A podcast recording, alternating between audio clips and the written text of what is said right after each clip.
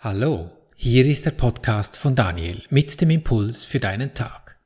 Schön bist du heute mit dabei im Klassenzimmer der Liebe, der Freude, des Friedens und des Glücks.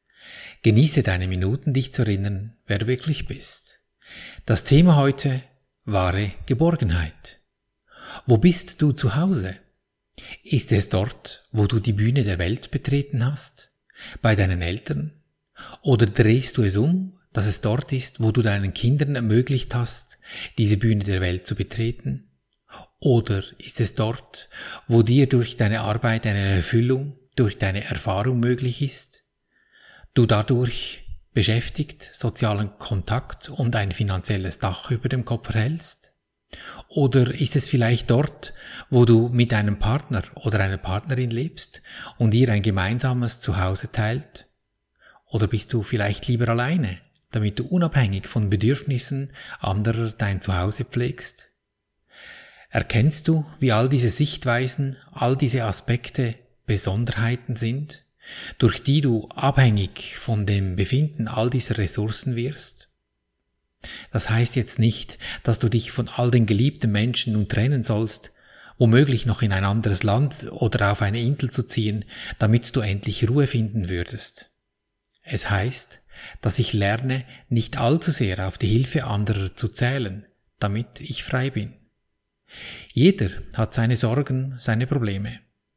Heute denkt man an dich und morgen vergisst man dich schon wieder. Doch selbst wenn die ganze Welt bereit wäre, dir zu helfen, würdest du fühlen, dass dir etwas fehlt. Und warum? Weil dir die anderen das, was du wirklich brauchst, nicht geben können. Du musst selber daran arbeiten, dies zu erwerben. Was wir alle wirklich brauchen, ist vernünftiger, stärker, geduldiger, aufgeklärter und somit frei zu werden. Und dies gelingt eben nicht, wenn ich Besonderheiten schaffe, weil Besonderheiten immer durch Urteile entstehen. Wenn der andere nett ist zu mir, dann bin ich es auch. Der andere hat mir doch so oft geholfen. Hm, jetzt sollte ich doch auch. Und wenn ich es nun nicht tue, zu spät oder zu wenig, dann folgt postwendend das schlechte Gewissen. Damit separiere ich die Menschen um mich herum, teile sie in liebenswürdig und weniger liebenswürdig ein. Und der Einzige, der dann wieder abhängig, also unfrei ist, der bin ich. Indem ich meine eigenen Urteile aufgebe, bemerke ich, dass ich sicher bin. Sicher zu Hause. Wahre Geborgenheit. Prüf dies mal, wenn du ein Urteil über etwas auflöst, dann wird es doch still in dir. Hast du diese Stille gemacht? Nein, sie dehnt sich einfach aus, diese Stille, dieser Frieden. Und dies kann nur geschehen, weil sie schon da ist, diese Energie, durch welche sie eben die Stille, der Frieden, sich ausdrückt. Es mag sich vielleicht im ersten Moment so anfühlen, als wäre es wie eine kräftige Windböe, welche diese Freiheit mit sich trägt und dich damit überrascht, wie ein Wunder einhüllt. Denn wenn du das Urteilen beendest, dann wird es leichter, heller, sanfter und weicher. Doch in Wirklichkeit ist es wie mit der Sonne. Die Sonne, sie scheint immer. Egal, was du gerade gemacht hast. Wenn du dich in Sorgen durch ein Urteil verwickelt hast, dann hat sich schweres Gewölk des Grolls um dich herum versammelt. Und wenn du nun den Groll auflöst, ja, dann lichtet sich dieses Gewölke und du erkennst sie wieder, die Sonne. Mit der Energie dieser unendlichen Liebe ist es genauso. Sie ist immer da. Du erkennst sie einfach nicht, wenn du dich entscheidest, die Wolken des Grolls entstehen zu lassen. Nur unsere Urteile verhindern, dass wir uns der Gegenwart dieser wahren Geborgenheit bewusst sind. Und das ist das Einzige, was es braucht. Wir brauchen nichts zu tun, dass dies geschieht. Es wird für uns getan. Oder etwas präziser, es ist bereits getan. Wir brauchen uns lediglich daran zu erinnern, wie es wirklich ist uns dies bewusst zu machen und damit den Entscheid zu treffen. Und wie geht dies nun in der täglichen Praxis? wenn du einen bösen Traum geträumt hast oder überrumpelt wirst von einem Konflikt bei der Arbeit oder in deiner Familie? Ganz einfach. Diese eine Übung, die wir immer zusammen üben, nach unserem Podcast oder am Ende des Podcasts. Du machst sie, machst sie für dich, diese Übung. Auch wenn es so aussieht, dass du dem anderen, der dir etwas scheinbar Unangenehmes angetan hat, es ist dein Energiehaushalt, den du in Ordnung bringst. Du machst ja, machst ja nichts anderes, als dass du deine Sicht auf diese Sache so lange änderst, bis dir wohl ist dabei. Du brauchst noch gar nicht in eine physische Handlung zu kommen, sondern einfach zuerst in deinem Gemüt dies bereinigen. Und sobald du in deinem Haus Ordnung hast, dann fühlst du dich geborgen in dir. Und erst dann beginne zu handeln.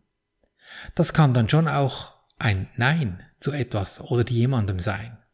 Doch es ist ein Nein, weil es nicht zu deinem Haushalt, der für dich ja mittlerweile in Ordnung ist, passt. Und prüfe, wenn du dies achtsam mit dir pflegst, wie dein Umfeld darauf reagiert. Oft reagieren die Menschen gar nicht so schroff oder gewalttätig, wie du vielleicht dachtest.